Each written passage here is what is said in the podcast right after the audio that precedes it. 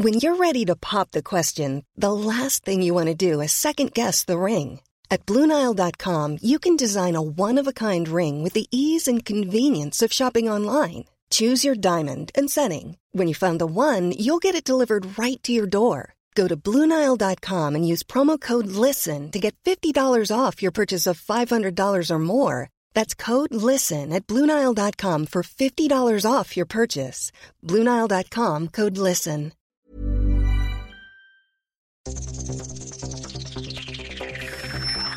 Los desafíos actuales exigen que la ciudadanía tenga la capacidad de saber, pensar y participar más que antes. Bienvenidos a Sociedad Horizontal, un espacio donde Armando Ríos Peter y sus colaboradores analizan los temas más relevantes de la política y su impacto tanto en redes sociales como en las calles. Inicia Sociedad Horizontal por El Heraldo Radio, donde la H suena y ahora también se escucha. Lucha de gigantes convierte el aire en gas natural. Un duelo salvaje advierte lo cerca que ando de entrar en un mundo descomunal. Hola, ¿qué tal? ¿Cómo están? Estamos escuchando Lucha de Gigantes con Nacha Pop, esta gran canción eh, que fue pues precisamente uno de los temas más recordados de Amores Perros, una película del negro González Iñárritu, eh, pues sobre todo hoy que estamos, eh, que hablaremos sobre el tema de los fideicomisos, el fidecine, pues sin duda alguna, eh, uno de los grandes instrumentos que han ayudado a que el cine mexicano se proyecte, no solamente a nivel eh, aquí en nuestro país, sino a nivel internacional. Les damos la bienvenida aquí a Sociedad Horizontal, la verdad que todos construimos a través de la señal del Heraldo Radio, aquí en Heraldo de México. Yo soy Armando Ríos Peter y están aquí conmigo y les agradezco como cada domingo. Maru Moreno, ¿cómo andas, Maru? Hola Armando, muy contenta de estar aquí. Muchas gracias, Maru. Y bueno, y mi queridísimo Pedro Sáez, ¿cómo andas, Pedro? Muy bien, muchas gracias Armando, muy contento de estar aquí con ustedes. Bueno, y pues muchas gracias a quienes nos apoyan en los controles desde las instalaciones del Heraldo Radio. Un abrazote a Yas Hernández, muchas gracias.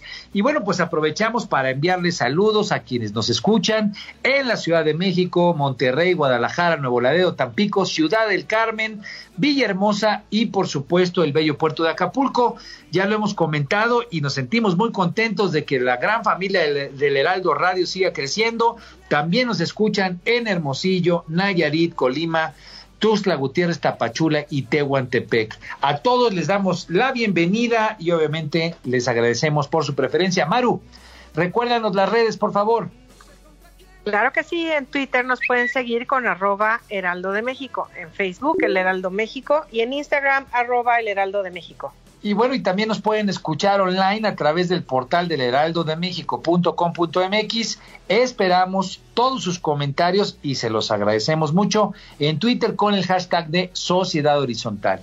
Vivimos un cambio de que ha provocado nuevas formas de organización y comunicación.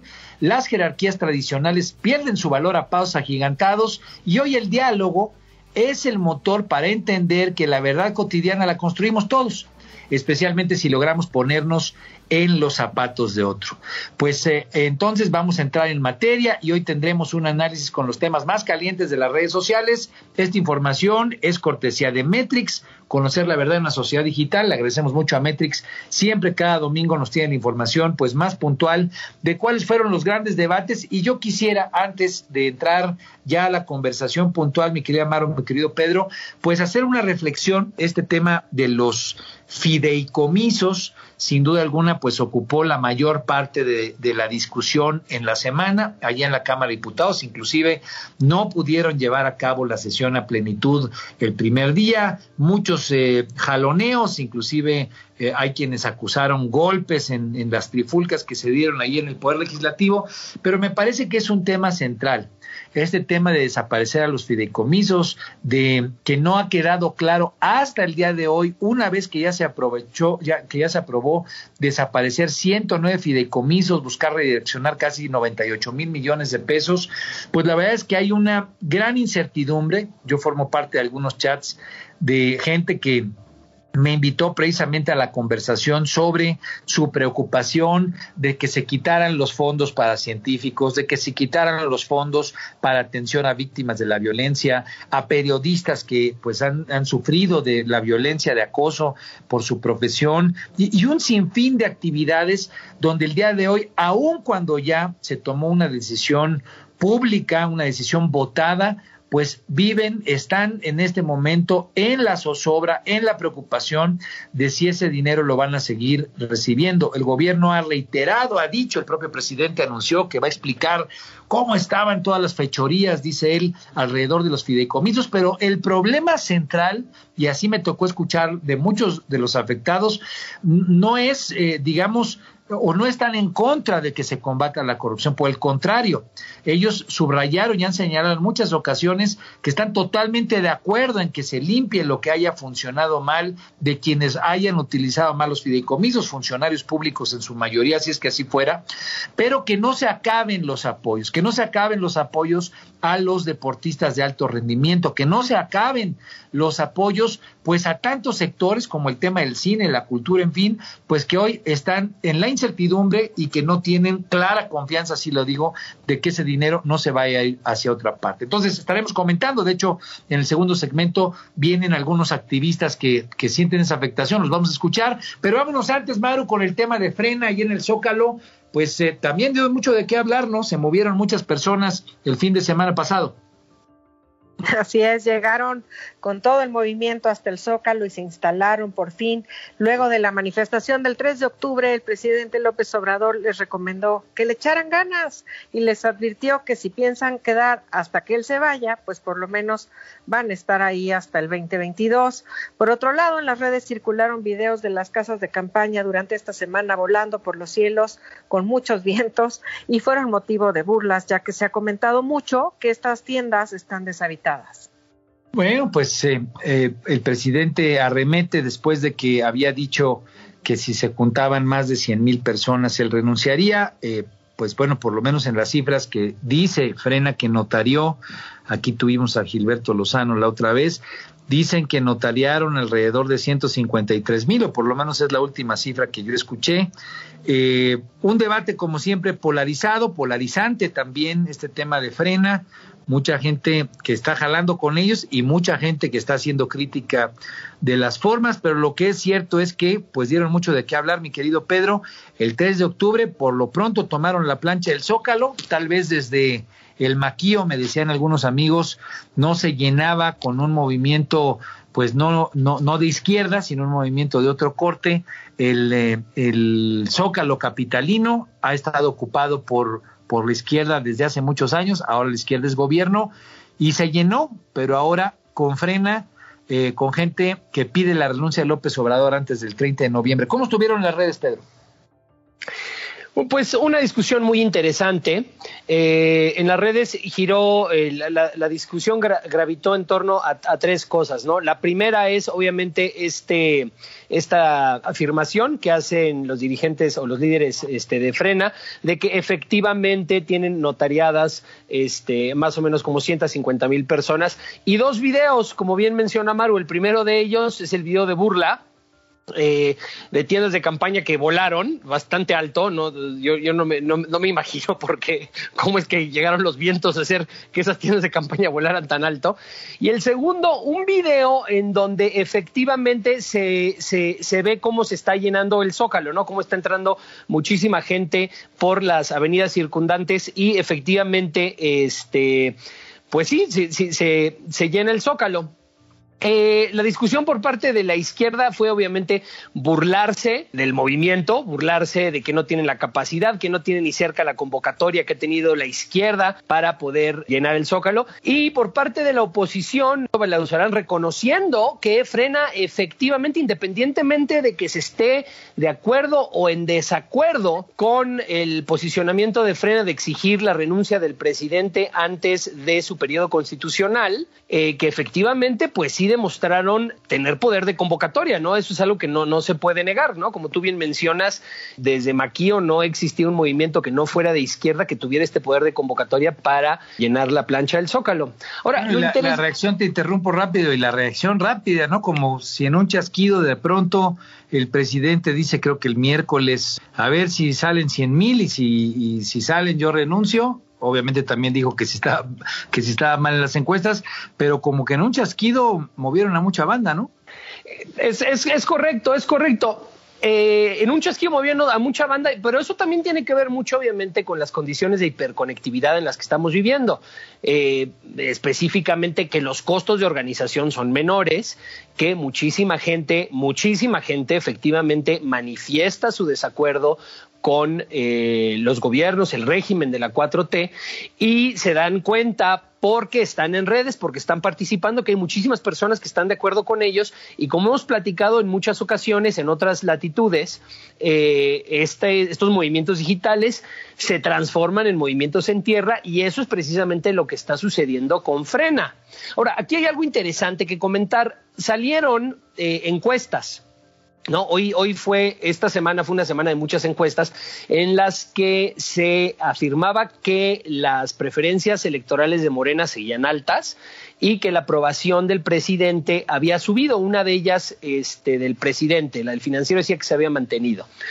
Eh, ¿Por qué es interesante esto? Porque lo que vimos nosotros con el 132 en el 2012, que podría ser equivalente a lo que está sucediendo ahorita, pero del otro lado del espectro político, fue que en el momento en el que se convirtió o, se, o, sea, o transitó a tierra este movimiento digital, las preferencias políticas efectivamente fueron afectadas. En ese momento podemos ver que cambió la tendencia de preferencias políticas y de aprobación. El proyecto institucional estuvo a punto de perder en aquel momento, en realidad, ¿no? Fue cuando estuvo más cerca, digamos, de, de ser rebasado Claro, claro, y eso se, se, se, debió en, gran, en gran medida al movimiento 132, precisamente un movimiento digital que se materializó en, en tierra, ¿no? Ahora, algo que sucedía es que en ese momento, obviamente, como estábamos en, eh, en, campaña y estábamos en la parte eh, eh, más potente del proceso electoral, estaban saliendo encuestas todas las semanas y entonces se podía ver con claridad qué efectos estaba teniendo esta movilización en las preferencias electorales. No lo podemos ver. Es interesante porque hemos visto que a pesar de que en términos de narrativa digital la, 4T ha perdido potencia desde el, 2018, eh, desde el 2018, esto no se ha reflejado en preferencias políticas capitalizables para el PAN o para partidos de oposición tradicional no tenemos el beneficio de que se hacen encuestas todas las semanas. Entonces veremos este movimiento si efectivamente va a tener la capacidad de hacer lo mismo que hizo el 132 en este proceso electoral. Claro, ah, solamente haría un matiz, me parece que es importante. Si en el caso de Morena han caído las preferencias de Morena, él llegó a estar en 40%, estoy de memoria citando la encuesta de GEA que hace rato, que hace poquito publicitó de su tercer trimestre, anda como en 22%, si no mal recuerdo. Entonces, Morena se ha caído, el que no ha caído es López Obrador, pero eso me parece que es motivo de otro análisis, porque a final del día eh, pues los instrumentos de comunicación directa los tiene precisamente el presidente López Obrador. Claro. Pero creo que vale la pena rescatar, como bien lo dices tú, este movimiento frena, a unos les gusta, a otros no, fue de los principales temas de la discusión, Metrix así lo tiene registrado, pero lo que está convirtiéndose es en un movimiento que aglutina, precisamente como ocurre en esta hiperconectividad de la nueva era, pues a los descontentos, los descontentos se dan cuenta que no están solos, se movilizan, se articulan de manera descentralizada, de manera rápida y se hacen evidentes cuando brincan de la parte digital de los chats de WhatsApp a las redes sociales y luego a la parte de movilización en tierra, pues bueno, yo entiendo que la izquierda se mofa de, de, de lo que han hecho en tiempo reciente, así lo vi en muchos de los tweets, pero no hay que perder de vista que está ocurriendo un proceso de organización descentralizada como el que se ha vivido en otros países, como se vivió aquí en el caso de la izquierda con Morena, y lo cual pues me parece que siempre hay que darle atención. Pero en fin, eh, lo quiero ligar con el tema de los fideicomisos porque pues mucha gente ha quedado, como lo decía yo al arranque, pues eh, en, la, en, la preocupación sentida hay gente que se siente traicionada, pues porque desaparecieron los fideicomisos. ¿Cómo está la noticia, mi querida Amaro? Sí, sendos reclamos fueron trending topic en las redes con el hashtag Morena contra México, mismo que nace a partir de que el partido en el poder lanzó la iniciativa y terminó aprobando la desaparición de 109 fideicomisos de recursos destinados a rubros como la ciencia, la cultura, el deporte, la salud, protección de periodistas, como bien mencionabas en la entrada, el apoyo al cine y para cubrir desastres naturales, entre otros temas. Bueno, también estuvo este tema de que tuvieron como mala suerte, ¿no? Porque el debate se dio y hubo como que noticias que complementaron o que le dieron eh, sonoridad al asunto, por ejemplo, el tema del huracán Delta que estaba allá en la península de Yucatán, que qué bueno que no sucedió mayor cosa, pero al mismo tiempo que teníamos un huracán que, que se veía que iba a pegar duro a la península, se estaba discutiendo el tema de eliminar el Fonden, o al mismo tiempo que fallece el premio Nobel eh, de Química, ¿no? Que, que, que, fallece, digamos, un, un personaje de la talla eh, tan trascendente y, y tan importante de nuestro premio Nobel, Mario Molina, pues se quitan los recursos para la atención a la ciencia. Entonces, creo que sí eh, se combinaron con noticias, por lo menos estas dos, que le dieron mayor sonoridad. ¿Cómo se vieron las redes este tema, mi querido Pedro? Muy, muy agitadas. Eh, los, obviamente, por, por, por parte de la oposición digital y por parte de muchas personalidades que en su momento, que en el 2018 estuvieron apoyando el proyecto AMLOísta, hubo muchísimo descontento. Eh, hubo eh, señalamientos, entre ellos de tú votaste por este gobierno, ahora viste lo que salió. Eh, se defendían, decían, a ver, para todas las personas que, eh, para todas las personas que me están diciendo, a mí, por ejemplo, activistas, ¿no? Como este Gael García Bernal, todas las personas que me están diciendo que yo voté por este eh, gobierno, todavía no veo quienes dan la cara por cuando votaron por el PRI y por el PAN anteriormente, ¿no? Entonces, por el lado de, por el lado de la oposición digital, Hubo muchísimos miembros de izquierda, del activismo de izquierda que estuvo con el proyecto amloísta y que obviamente eh, manifestaron su, su desencanto. Por el lado de las, de las redes amloístas, eh, imperó el, hashtag de los este, fideicomisos era en la casa chica. Una declaración de varias autoridades, entre ellas la CONACIT, de que el 40% del dinero que se había usado eh, de fideicomisos para eh, educación universitaria o de investigación se había utilizado para desvío de fondos, ¿no?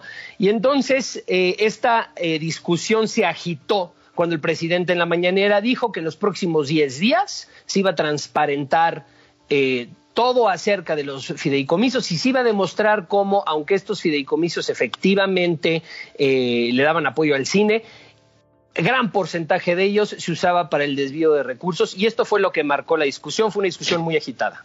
Ahora, yo, yo tengo ahí una duda o es una preocupación, un sentimiento que me queda, porque eh, entiendo cuando el presidente eh, López Obrador se, se, digamos, se centra en lo que ha sido su línea discursiva desde hace muchos años, el combate a la corrupción, en fin. Pero aquí en este caso, en el de los fideicomisos, por lo pronto, no, eh, él adelantó que tal vez la próxima semana, esta semana que arranca el día de mañana, eh, podría él evidenciar cómo funcionaban estos circuitos de corrupción. Lo que no me queda del todo claro es ¿por qué no arreglar los circuitos de corrupción y ser muy claros, muy contundentes en cómo se van a utilizar o cómo se van a enviar los nuevos recursos? Sobre todo, ¿por qué? Porque hay muchos miles, si no es que cientos de miles de personas, pues que eventualmente van a ser afectadas, ya sea por vía directa o por vía indirecta, eh, los beneficiarios, padres, madres de familia, que tal vez terminen afectando a sus familiares, a sus hijos, pues porque reciben o el recurso directo, periodistas que fueron desplazados y que reciben ese dinero y que lo tienen que utilizar para pagar pues una renta y que tal vez no tienen recursos porque no tienen la chamba que tenían como periodistas, porque los amenazó el crimen organizado, en fin, son historias realmente realmente preocupantes. Vamos a hablar de ello en el siguiente segmento con algunos entrevistados en particular.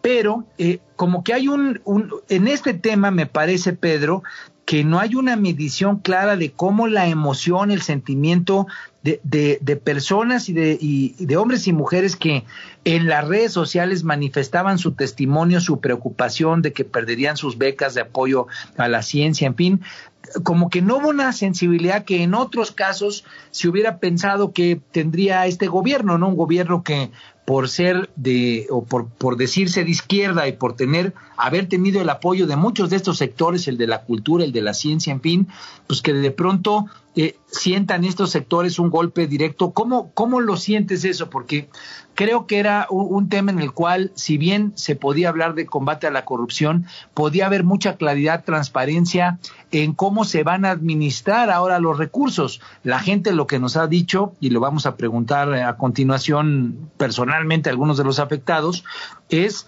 pues lo que pasa es que dicen que va a haber dinero, pero en realidad también en el discurso el presidente dice que el dinero de los fideicomisos se va a ir al tema de, del problema de la pandemia, en fin, hay como que mucho ruido alrededor de eso que obviamente genera incertidumbre, ¿no? Sí, por supuesto. Bueno, hay que considerar, obviamente, que este, el, gobierno, el régimen de la 4T, es un gobierno que cumple con todas las características de los gobiernos que han tenido éxito, de los movimientos políticos que han tenido éxito en esta sociedad hiperconectada. ¿Y cuáles son estas características? Pues que privilegian lo, simbólico, ¿no? Sobre lo real y que eh, su comunicación y también su actuar es mucho en términos de blanco o negro. ¿No? En términos de la discusión en redes, estas precisiones, estos detalles de lo que está, de lo que está, este, de lo que realmente está en juego, sería muy difícil de digerir. Al fin y al cabo, las cosas se ponen en es una caja chica y del otro lado, este gobierno no es un gobierno izquierda, ¿no? Algo que se dijo mucho. Muchísimos activistas mencionaron que al quitar los fideicomisos eh, existirán muchísimos estaban traicionando y muchos sectores y muchos sectores que han sido protegidos por ese fideicomisos van a ser aventados a la eh, furia y, el, el, y, las garras del mercado. ¿No? Hubo muchos tweets en ese sentido, ¿no? Yo creo que esto, en términos narrativos, no se manejó bien, definitivamente, ¿no? Eh, en términos, obviamente se pone en blanco y negro y lo que, y lo que acabó sucediendo es que se contribuyó eh, este, este, este, esta, esta acción, ¿no? Y la forma en la que se manejó mediáticamente contribuyó al divorcio que existe entre la izquierda activista y los que sí, los que entienden, ¿no? Cuáles son los valores de y, el, y amloísmo, que es una izquierda que ya se ha hecho eh, pues cada vez más meramente simbólica, ¿no? Meramente de, blanco y negro y meramente de, este, de, acciones que tienen impacto en la narrativa de, este, de lo que es la 4T, sin considerar cuál es el efecto real que está teniendo en la sociedad mexicana, inclusive en sectores de izquierda que, que son activistas.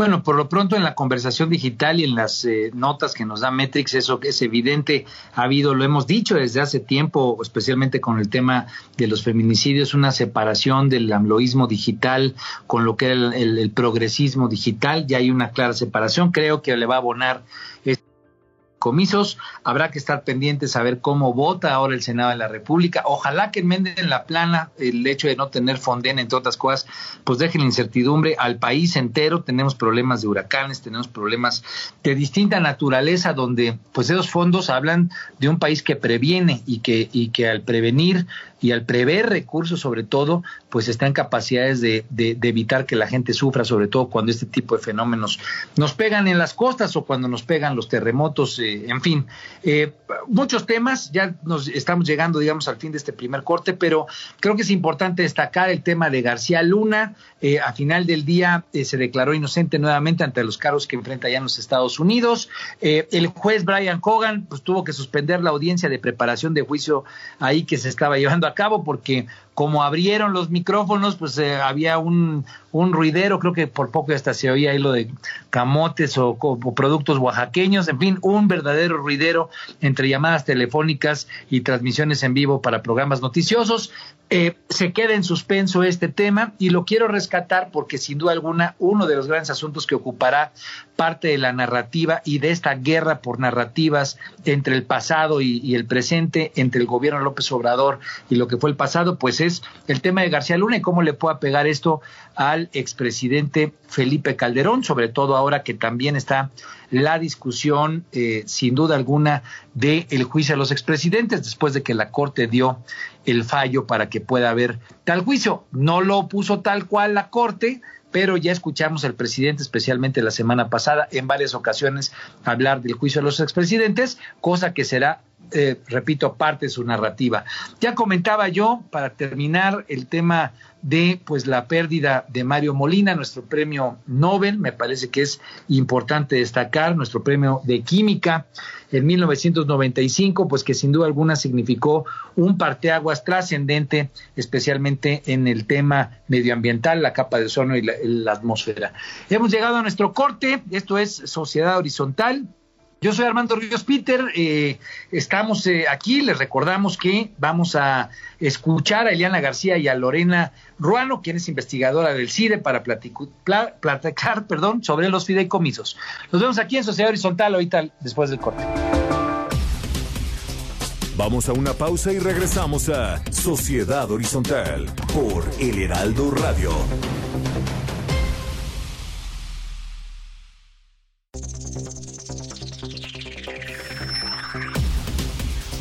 Regresamos a Sociedad Horizontal por El Heraldo Radio. Y es que todavía encuentro. Hola, ¿qué tal? ¿Cómo están? Seguimos aquí en El Heraldo Radio. Ahora estamos escuchando a Alex Intec con Sexo, Pudor y Lágrimas, tema de la película del mismo nombre. Y otra vez recordamos el tema del Fidecine, pues es importante para que pudiera existir películas como estas que pues, marcaron una época. Gracias por seguir con nosotros. Estamos aquí en Sociedad Horizontal. La verdad que todos construimos. La información es cortesía de Metrix. Conocer la verdad en una sociedad digital. Le agradezco mucho a Maru Moreno y a Pedro Sáez que siguen aquí conmigo. Y especialmente le quiero agradecer a Eliana García Luna, amiga, compañera mía, alguien a quien le tengo un gran aprecio, pero que además de eso, pues es una activista de derechos humanos, acompañante de víctimas de la violencia desde hace muchos años, desde 1977 ha sido diputada, actualmente es jefa de la oficina y coordinadora de asesores ahí en el Senado con Álvarez y Casa, y eh, Lorena Ruano, profesora investigadora del CIDE, quien es, eh, además de todo, secretaria general del sindicato del personal académico de esa institución. Eh, muy, muy, muy reconocida, sobre todo esta semana, por videos que se hicieron, pues muy presentes en las redes sociales, defendiendo, mi querida Lorena, el tema de los fideicomisos. bienvenidas. Y bueno, yo quisiera empezar, Lorena, escuchando. tengo que hacer una aclaración Adelante. necesaria. Me apellido García Laguna. No vayan a pensar que tengo algún parentesco con un personaje de triste historia. Muy bien. Laguna. Muy bien, muy bien, muy bien, para que, para que no haya una equivocación, especialmente ahora que ese personaje está en el contexto internacional. Muchas gracias por la acotación. De hecho, di una noticia precisamente de cómo estuvo el, contexto ahí en el tribunal en Estados Unidos. Eliana García Laguna, bienvenida, mi querida Eliana, bienvenida. Eh, Lorena, quisiera empezar eh, preguntándoles eh, en qué están las cosas en este momento. Ustedes han estado muy activas, inclusive eh, me tocó estar eh, dándole seguimiento al tema en un chat que se abrió precisamente por distintos circuitos, mucha gente de víctimas de la violencia, pero también se empezaron a involucrar, a participar gente de la, de la ciencia, gente del tema de la cultura, del cine. Eh, Lorena, te quisiera preguntar, ¿en qué están las cosas al día de hoy? Y después voy con el si les parece. Bueno, las cosas al día de hoy están en que ya la Cámara de Diputados aprobó el dictamen, ¿no? Eh, que se estuvo discutiendo la, semana, en esta semana, y eh, ahora va a ir a senadores. Entonces, eh, esperamos poder entablar un diálogo más, digamos, bidireccional, ¿no? Con los senadores y que corrijan este dictamen y de poder que lo detengan. Está complicado porque, como bien sabes, pues Morena tiene la mayoría en las dos cámaras eh, junto con sus aliados, entonces sus partidos aliados son el Partido Verde y Encuentro Social, y entonces pues está cuesta arriba, esa es la verdad. eh, tenemos, eh, tenemos, por lo menos pensamos que es una mayoría un poco más exigua que la que tienen en la Cámara de Diputados y que hay un poco más de oportunidad, además de que el nivel de discusión en el Senado es distinto, ¿no? tenemos la esperanza de, cambiar. muy bien, Eliana, un poco en, en términos, digamos, para que la audiencia eh, logre conocer la profundidad de esta decisión de la Cámara de Diputados. Hemos escuchado que están eh, extinguiendo 109 fideicomisos, eh, buscan redireccionar, esa es una de las palabras que, que yo he leído en los medios, hay que afinar un poco si es redireccionar o si simplemente lo, lo van a utilizar de otra forma, es lo que hemos escuchado la autoridad. ¿Qué significa esta decisión de desaparecer 109 fideicomisos, Elena?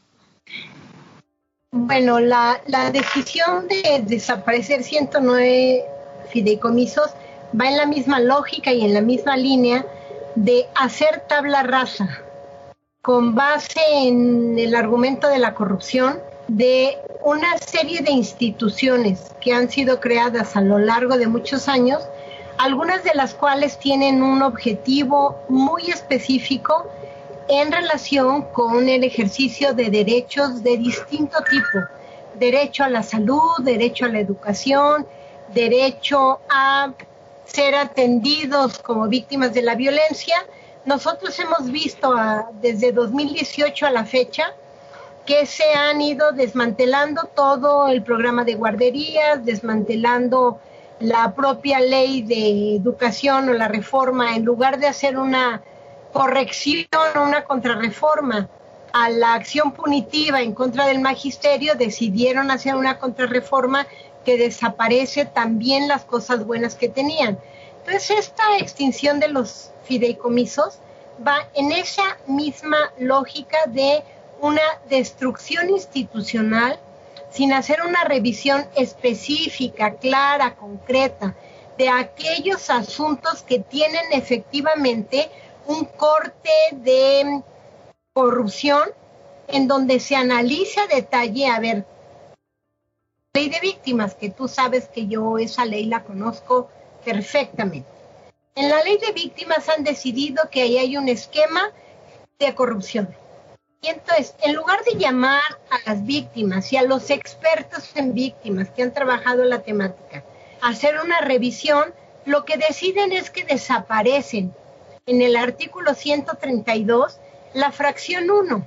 La fracción 1 es una fracción que cuando se logró la ley de víctimas tuvo un alcance espectacular porque era estabilizar a un poder del Estado como es el poder legislativo y al poder ejecutivo para que se asignara el 0.014 del presupuesto anual a las ayudas, asistencia y reparación integral a víctimas a través de un fondo y para eso se crea un fideicomiso.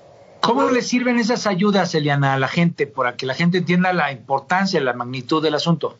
Bueno, son las ayudas que están en apoyos médicos, por ejemplo, hospitalización de urgencia a quien lastiman, le dan un balazo, este, la posibilidad de pagar gastos funerarios cuando se encuentra una persona desaparecida, sin vida, la posibilidad de tener apoyo en becas para los hijos huérfanos, la posibilidad de que tú tengas apoyo en transporte, en alimentación cuando tienes que ir a tus diligencias.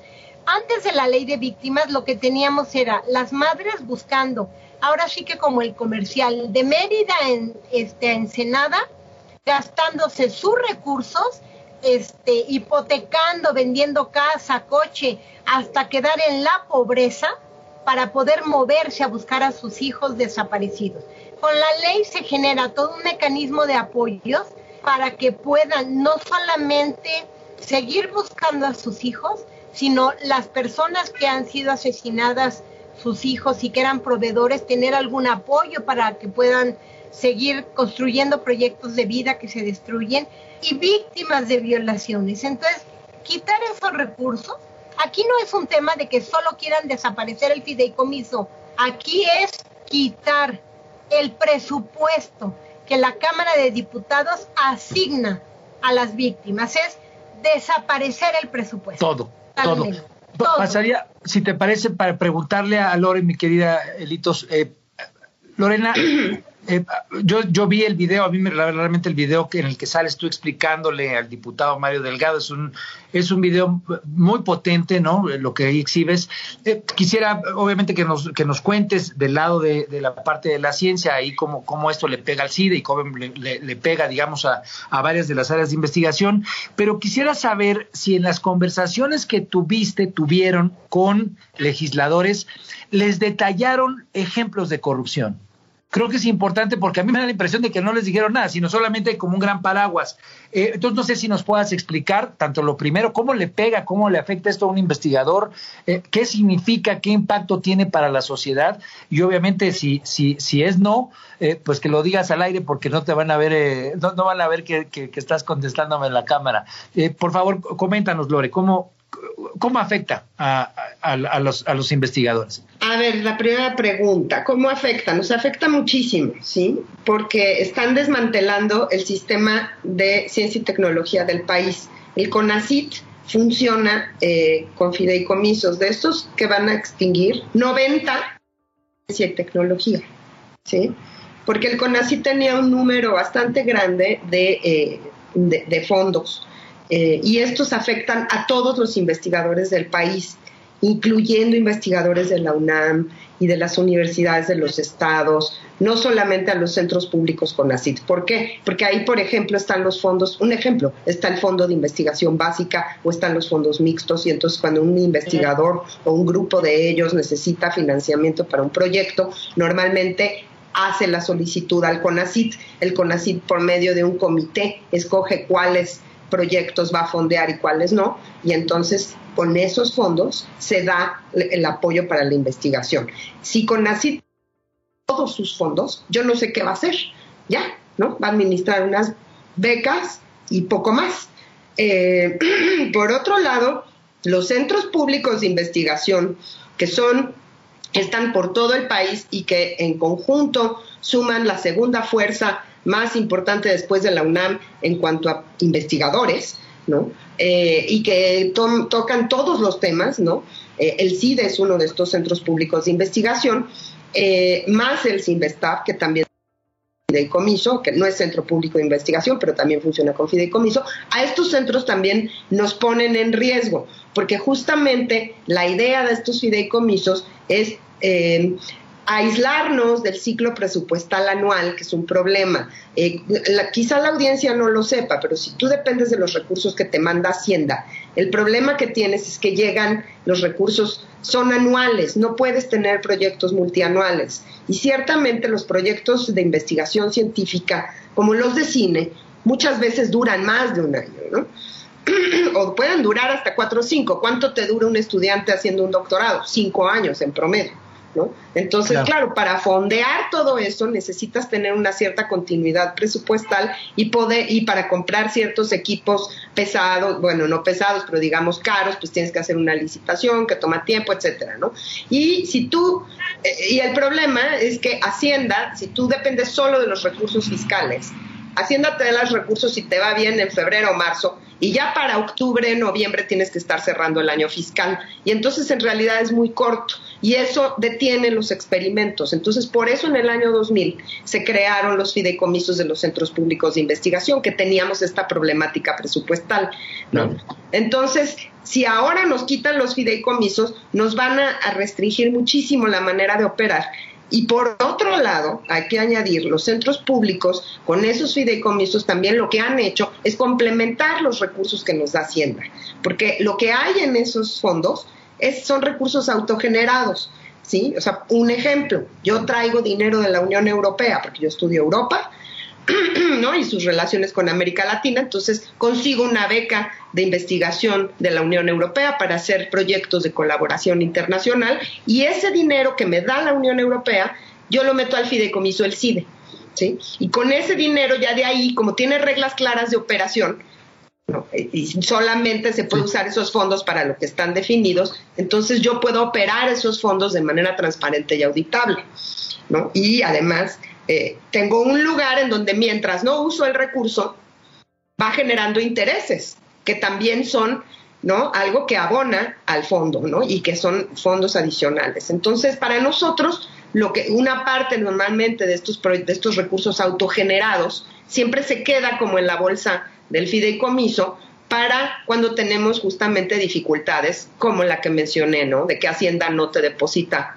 Eh, para, por ejemplo, este año, este año Hacienda en, abril con la pandemia no nos depositó eh, la partida 4000 que es para becas, para asistentes de investigación y para viáticos. Durante cuatro meses, el CIDE estuvo financiando todo eso con los recursos propios del fideicomiso. Si no, estos alumnos de licenciatura se hubieran quedado sin beca. ¿no? Y los asistentes de investigación se hubieran quedado sin el ya de por sí magro pago que les damos. Entonces, a nosotros nos permite justamente amortiguar los golpes de los problemas del presupuesto y nos da cierto, cierta autonomía, cierta autonomía de las decisiones del CONACIT y de las decisiones políticas. Eh, Maru Moreno, tú querías preguntar algo. gracias. Eh, por lo que nos estás diciendo, Lorena, esto esto va en contra un poco del argumento que ha dado el gobierno para desaparecer estos fideicomisos y el partido de Morena, diciendo que estos recursos siempre habían sido robados, desviados, llevados a otras, a otras causas y que por eso ellos quieren desaparecerlos para darlos de manera directa a, los usuarios de estos, de estos fideicomisos. ¿Podrían ustedes atestiguar que estos recursos sí llegaban a donde tenían que llegar? En ambos casos? Bueno, en el caso de ciencia y tecnología, sí, yo creo que son los más auditados de todos, ¿no? Y yo te quisiera añadir una cosa, o sea, estos fideicomisos no tienen este secreto fiduciario, entonces lo que hay en la, en la cuenta de banco se puede consultar públicamente. Son auditables por la Secretaría de la Función Pública y por la Auditoría Federal de la Federación. Tienen un comité técnico que supervisa cómo operan y que el dinero vaya a quien tiene que ir. ¿Sí? Ahora, el problema, si hay corrupción, no es de la figura del fideicomiso, es de las entidades que lo operan. ¿Sí? O sea, por un ejemplo, el Fonden. ¿Sí? El Fonden opera bien el fideicomiso. El problema es cuando Duarte ya logró bajar el recurso que se lo gasta en otra cosa.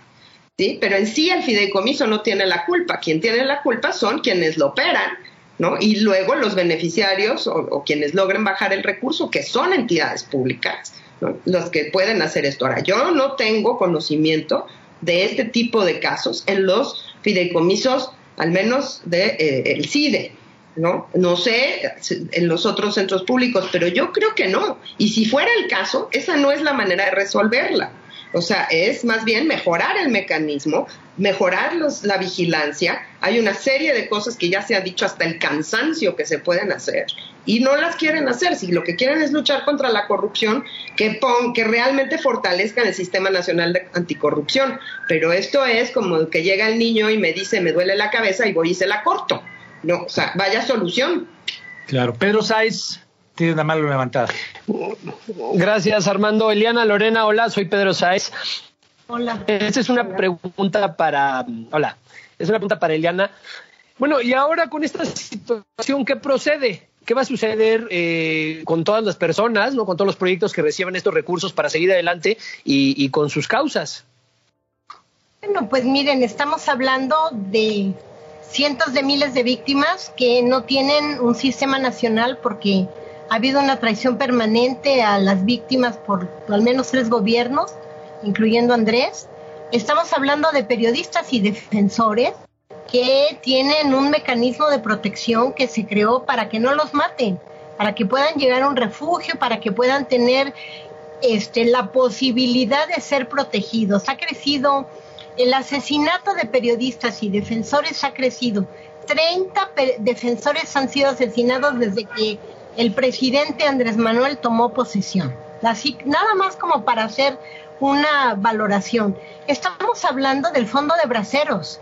Los braceros lucharon durante años porque se les reconociera una deuda histórica del robo del 10% que se logró cuando ellos trabajaban en el programa bracero de ahorro.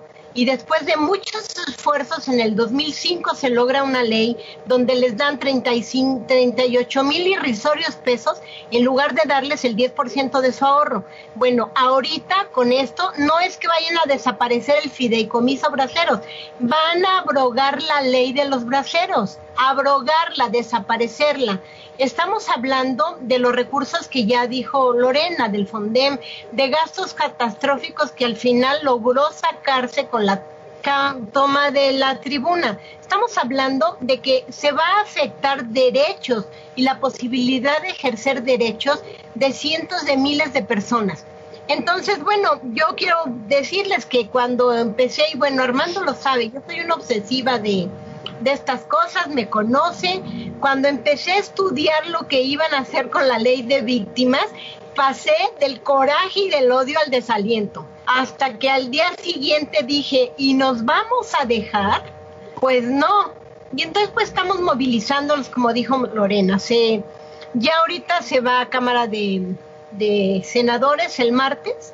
El procedimiento es que se manda a comisiones pues resulta que el presidente de la Comisión de Hacienda pues le dio COVID, por cierto, y entonces este se va a recluir unos días, seguramente unas dos semanas. Esto nos da un poco de tiempo porque no se va a caminar menos pasará la siguiente semana, no la próxima, sino quizá dos semanas después, y entonces pues hay movilización, se están movilizando todos los sectores. Por lo pronto, el día martes se está convocando a una gran movilización nacional en el Senado por parte de los distintos actores que están movilizados.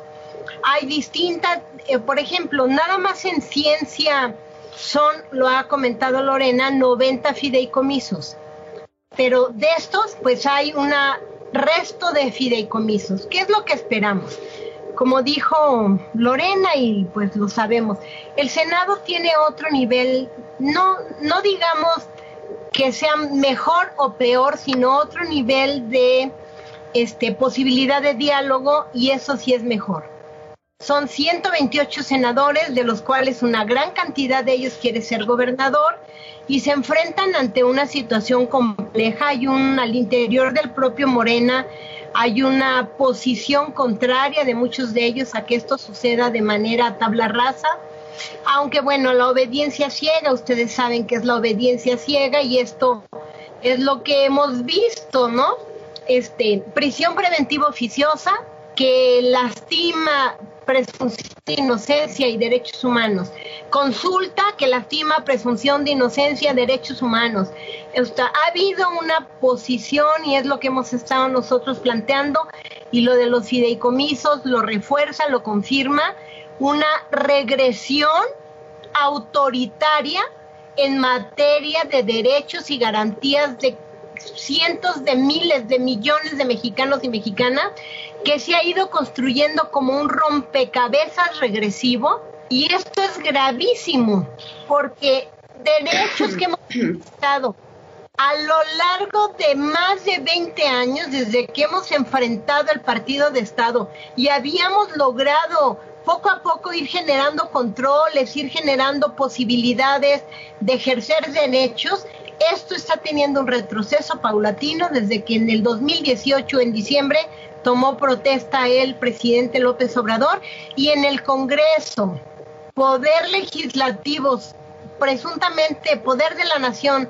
presuntamente autónomo, obediencia ciega. Y también estamos viendo los estragos en el Poder Judicial, lo que es también terrible porque entonces estamos a merced de decisiones unipersonales que los que estamos en, en el área humanos, periodistas, defensores, víctimas, todos los que estamos ahí, estamos viendo para cuando esto se acabe en el 2024, vamos a estar buscando de los escombros, de las ruinas institucionales que estarán dejando, de dónde podemos recuperar la posibilidad de ejercicio de derechos que fueron conculcados anticonstitucionalmente. Porque yo además, me quedo con eso. primero- Eliana, yo, estamos a punto de, de cerrar la guillotina, es terrible con nosotros, pero yo creo que esa declaración que acabas de dar es contundente, es muy importante.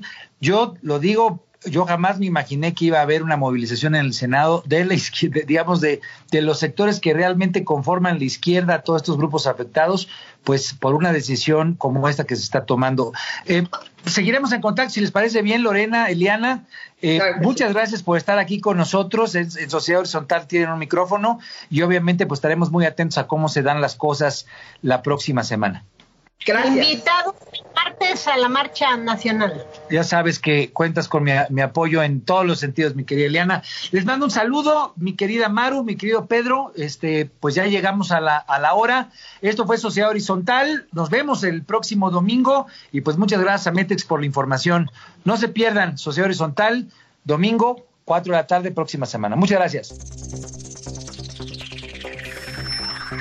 Los desafíos actuales exigen que la ciudadanía tenga la capacidad de saber, pensar y participar más que antes. Esto fue Sociedad Horizontal, un espacio donde Armando Ríos Peter y sus colaboradores analizan los temas más relevantes de la política y su impacto tanto en redes sociales como en las calles. Una producción de El Heraldo Radio, donde la H suena y ahora también se escucha.